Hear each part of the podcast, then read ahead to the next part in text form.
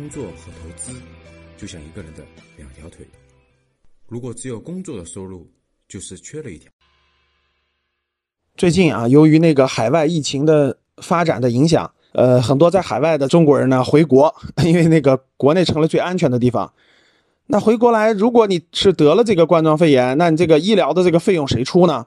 国家卫生部最近有了明确的发文啊，啊，如果你在内地有社保的，那就是国家免费医疗；如果你没有社保的，那就是要自费。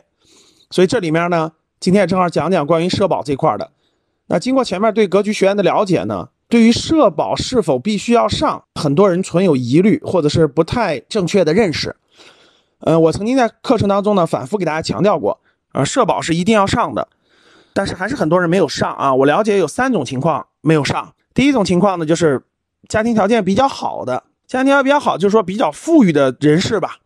然后呢，这个他认为呢，自己没必要上社保了，因为自己呢，这个资产量比较大，资金量也比较多，不用社保，自己也一样能看了病呀，养了老呀，是吧？中高净值人群吧，这是第一类人。第二类人是呢，那个经济收入比较差的。什么比较差的呢？就是每个月的收入呢，刚刚能吃了饭，付了房租，对吧？然后呢，解决了自己的问题，再交社保呢，就很紧张，很紧张了。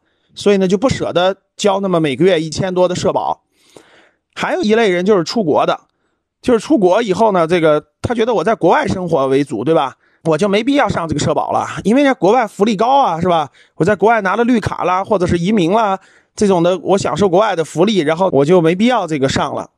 主要是这三类人，那我的建议呢是，其实能上的还是尽量上。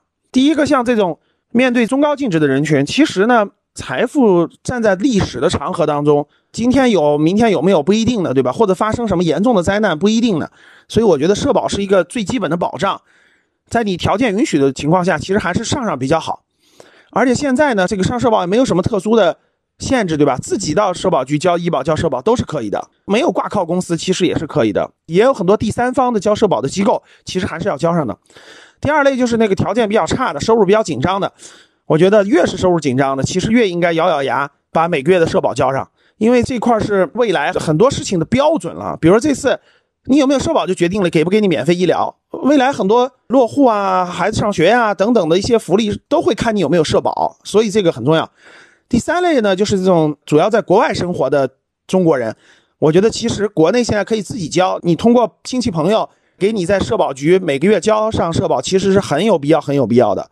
因为通过这个以后呢，我觉得还是不单单是基本的保障，有这个记录的话，未来很多事情，可能一些突发事件也好，或者是其他事情也好，还是对你有利益的保障的。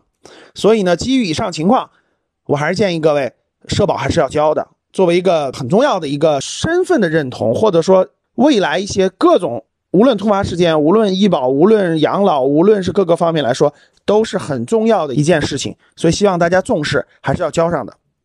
当你看到我所看到的世界，你将重新认识整个世界。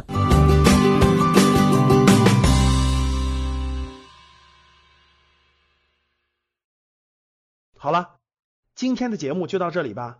如果你想系统学习财商知识，提升自己的理财能力，领取免费学习的课件，请添加格局班主任五幺五八八六六二幺，我们下期见。